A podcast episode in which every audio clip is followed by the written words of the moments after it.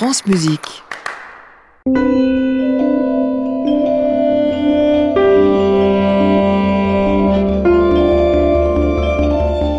Bonsoir à tous, bonsoir Rodolphe. Bonsoir Émilie. Nous sommes ensemble jusqu'à 22h pour l'actualité du disque. Et des belles découvertes avec des compositeurs qu'on ne connaissait pas forcément, avec de musique très étonnante, vous allez entendre, et tout de suite un terral.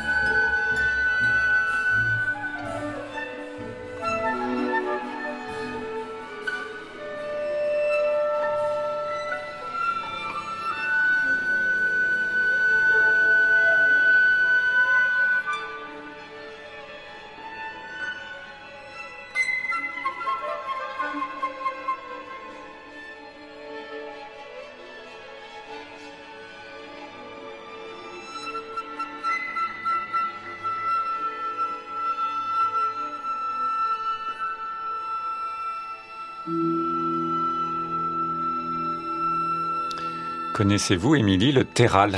Non. Eh bien, le terral, c'est un vent chaud et sec, typique de la ville de Malaga, nous dit-on, qui instaure un climat très particulier, euh, un vent à vous rendre fou, euh, un peu comme le Mistral, mmh. finalement. C'est le Mistral de, Malaga. Exactement. Et lui, il est très chaud puisqu'il vient du cœur euh, de l'Espagne, du désert de l'Espagne, et ce vent modifie vos sens et votre perception des choses. Et c'est ce vent qui a inspiré le compositeur Sébastien Fagerlund pour un concerto pour flûte, pour une flûtiste qu'on connaît bien, hein, Sharon Bezali, grande interprète, grande créatrice. Et Sébastien Fagerlund, lui, peut-être compositeur qu'on connaît un petit peu moins en France. Il est finlandais, il a 50 ans, il a été en résidence au Concert Grebo d'Amsterdam. Et il y a une autre œuvre sur ce disque que je voudrais vous faire écouter ce soir, une très belle partition, une chamber symphony. L'œuvre a été écrite pour le Tapiola Sinfonietta, qui joue ici donc sur ce disque sous la direction de John Sturgard. Et c'est une œuvre qui avance toujours, qui est une sorte d'évolution permanente de mouvement en mouvement et c'est notre disque du soir.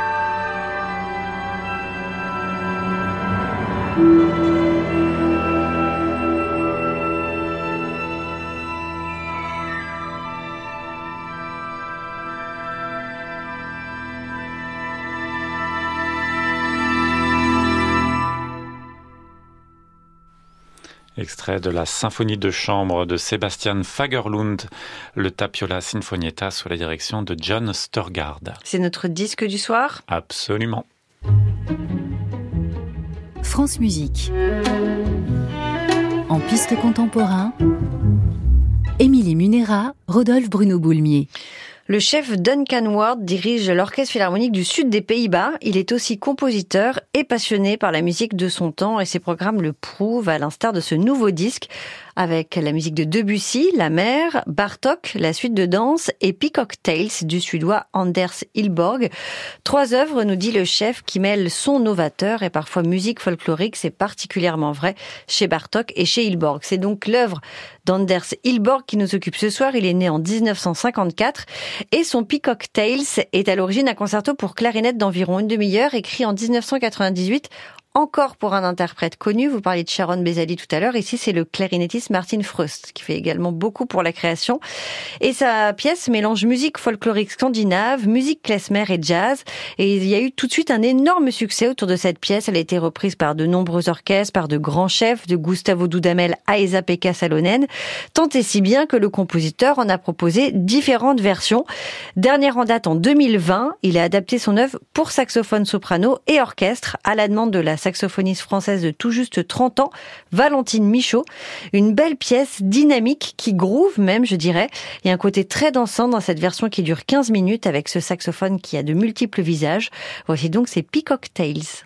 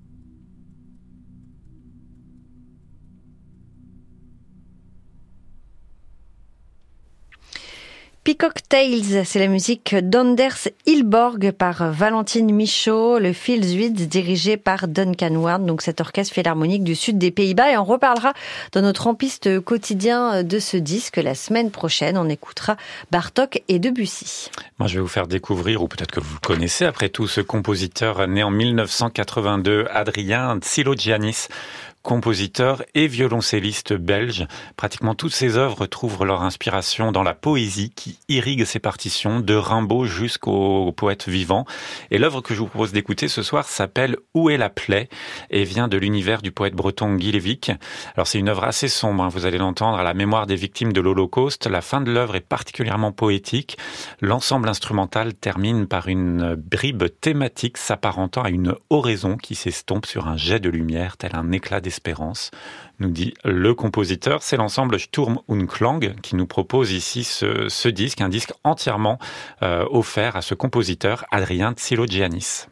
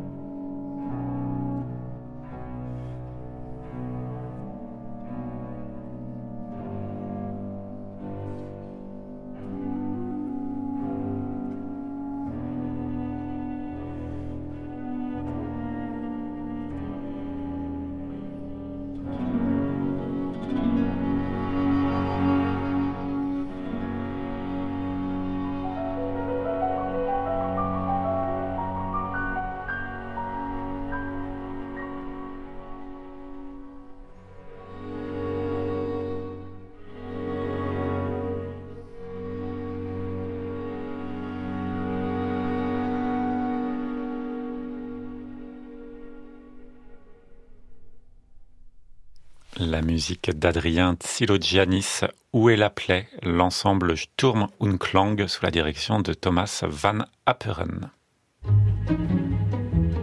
France Musique. En piste contemporain, Émilie Munera, Rodolphe Bruno Boulmier.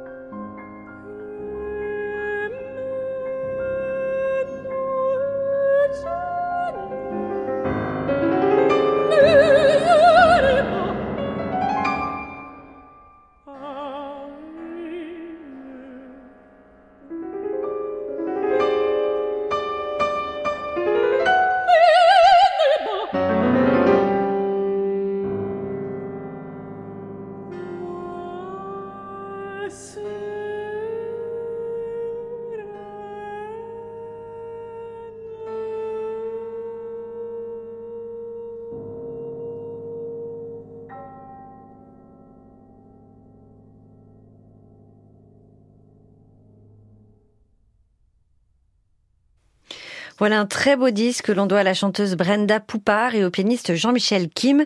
Ils ont monté un programme baptisé Ivresse de l'aube, un voyage entre la France et le Japon, puisque la mélodie française rencontre ici les formes de poésie japonaise les plus concises, le haïku et le waka.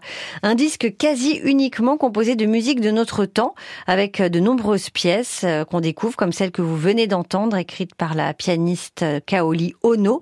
Elle fait partie des cinq mélodies composées sur des poèmes de Onono Komachi, courtisane du 7e siècle.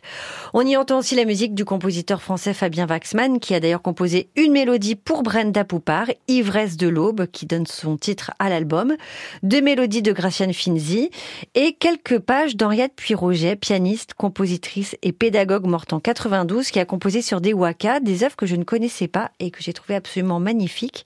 Alors vous allez entendre tout de suite La lune à la fenêtre de Graciane Finzi et Nuit d'été, un des trois waka d'Henriette Puy-Roget.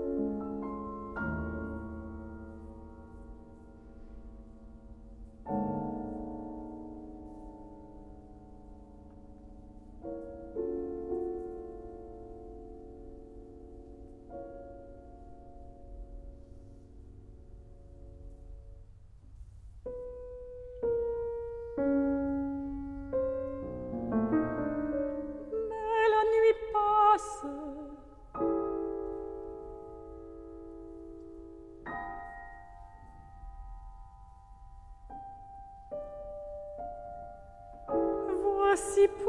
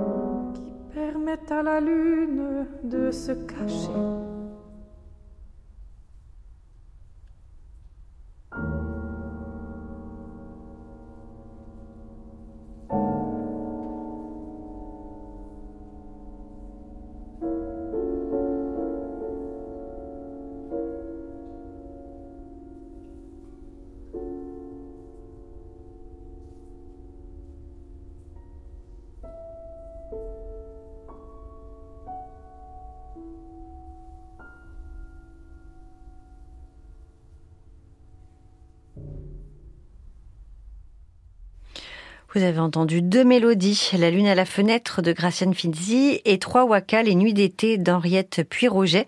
C'est le dernier disque de Brenda Poupard et Jean-Michel Kim qui s'appelle Ivresse de l'aube et qui est très réussi.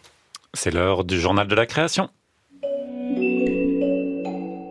Bonsoir Laurent Villarem. Bonsoir Laurent. Bonsoir Rodolphe. La saison passée, on parlait de fermeture d'opéra et de spectacles annulés. Alors cela fait un mois que le journal a repris et à mon petit niveau, car je suis l'actu, j'ai l'impression qu'il y a moins de concerts cette saison que d'habitude. Bah alors, je ne sais pas. Peut-être. C'est peut-être du côté de la création. Peut-être. bon. Alors je vous dis ça alors que le programme de la semaine est énorme. C'est un véritable festival, ou plutôt il s'agit de trois festivals. Et le premier, Rodolphe, je crois que vous le connaissez bien, puisque c'est aux armes contemporains qui se tient du 13 au 16 octobre à la Scala Paris. Ça vous dit quelque chose Ça me dit un petit peu quelque chose, effectivement. Alors Rodolphe, qu'est-ce que c'est? Quel est donc ce festival? Ben, C'est un festival effectivement euh, à l'époque de l'automne où il y en a beaucoup autour de la musique contemporaine, mais c'est un festival où la programmation est confiée aux interprètes et ils sont tous jeunes, ils ont une moyenne d'âge de 25 ans, que ce soit euh, le Quatuor Elmire qui pense sa programmation ou alors Robin Faro, c'est donc les interprètes qui choisissent leurs compositeurs. C'est la carte blanche à de jeunes interprètes. Est-ce que vous avez encore d'autres noms à dire? Alors, on carte, peut... Vous avez carte blanche, vous aussi Oui, on peut citer un tout jeune ensemble, l'ensemble Écoute, qui va jouer des compositeurs de leur propre génération également. Ou alors encore Sandro Compagnon, voilà un jeune saxophoniste qui va créer euh, ses contemporains. En clôture du festival, lundi 16, l'Orchestre Royal de Chambre de Wallonie, dirigé par Vahan Mardi-Rossian, propose un programme Philippe Hersan et Benoît Menut. On a posé deux questions à Benoît Menut. Tout d'abord, Parlez-nous de vos deux œuvres qui seront jouées à la Scala le 16 octobre. Tout d'abord, depuis le rivage, triple concerto que j'ai écrit en 2022. C'est une œuvre qui est inspirée d'un poème du poète euh, finnois Pentti Olapa et qui parle du départ d'un bateau vers des horizons inexplorés, un peu comme Frodon à la fin du Seigneur des Anneaux. La deuxième, c'est mon deuxième trio avec piano qui s'appelle Les Allées sombres et qui est tiré d'une nouvelle euh, de l'écrivain russe Bounine.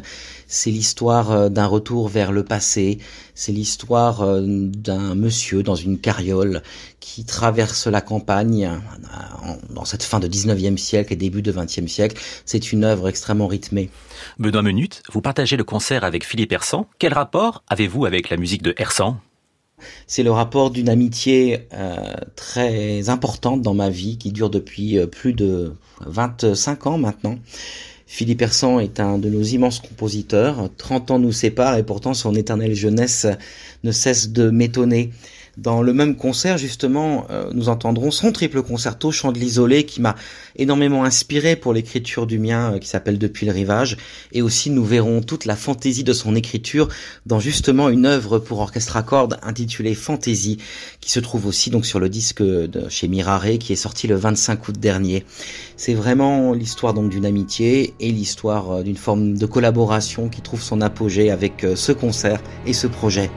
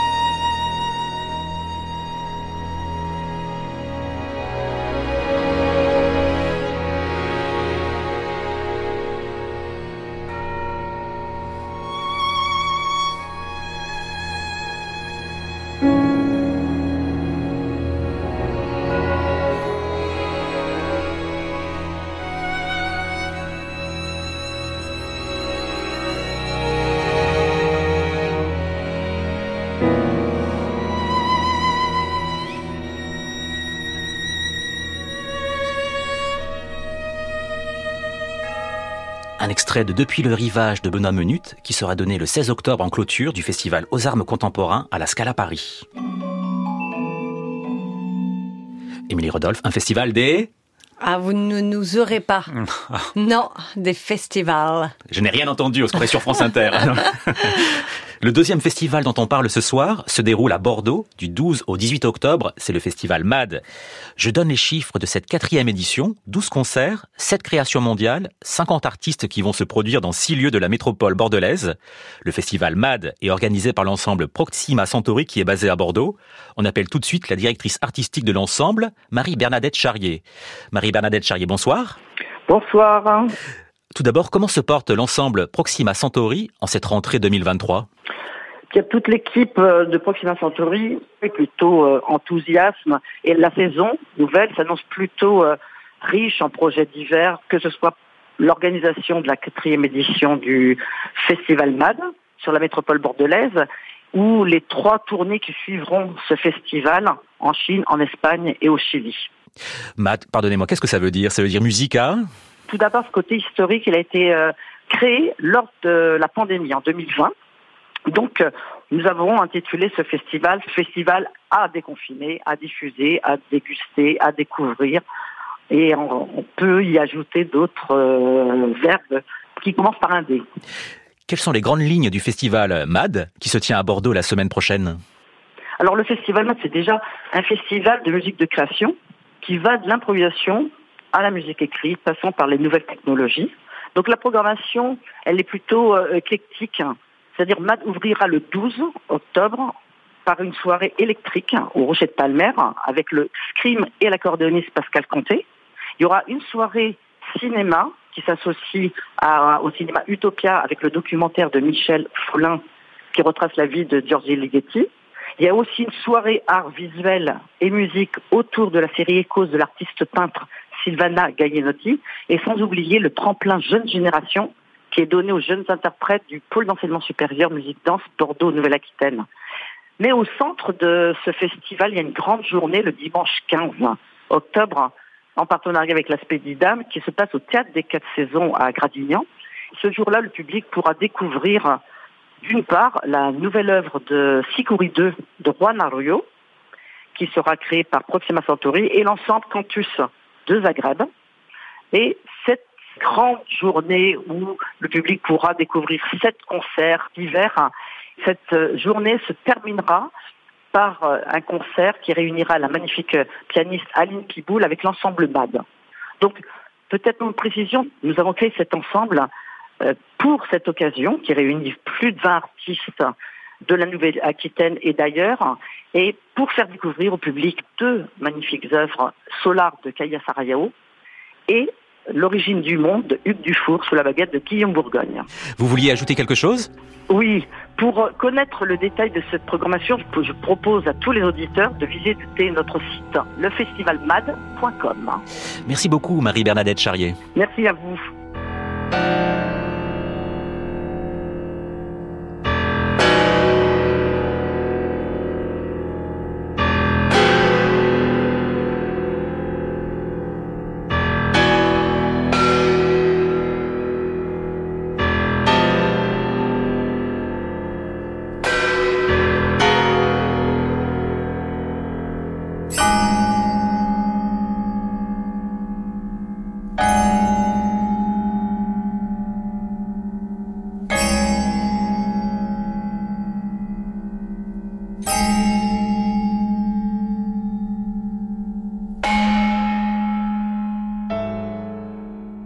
Extrait de L'origine du monde du Hugues Dufour qui sera donné à la fin de la grande journée du festival MAD le 15 octobre au théâtre des Quatre Saisons à Gradignan.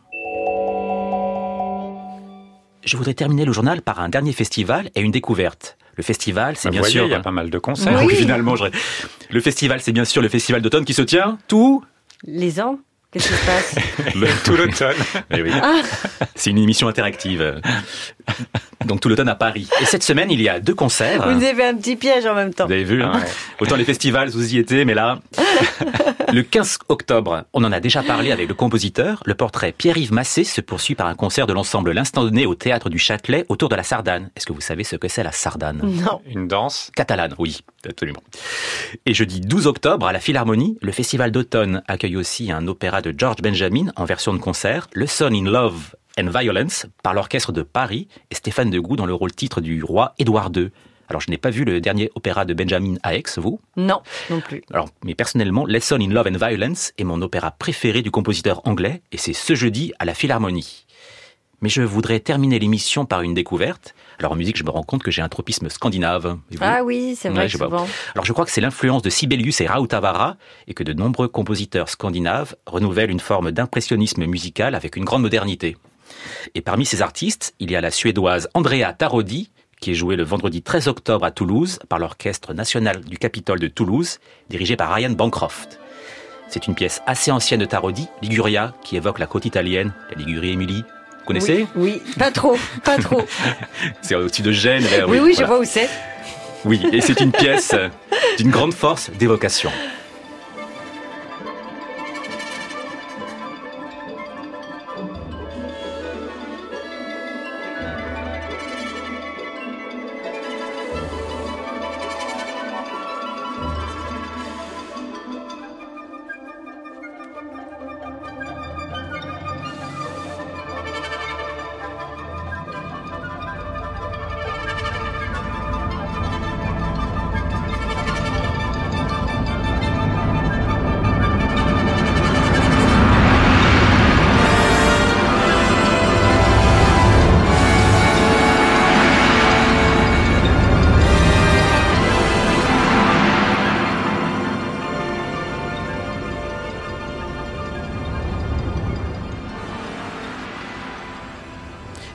d'Andrea Tarodi est jouée par l'orchestre du Capitole de Toulouse, ce vendredi 13 à Toulouse donc.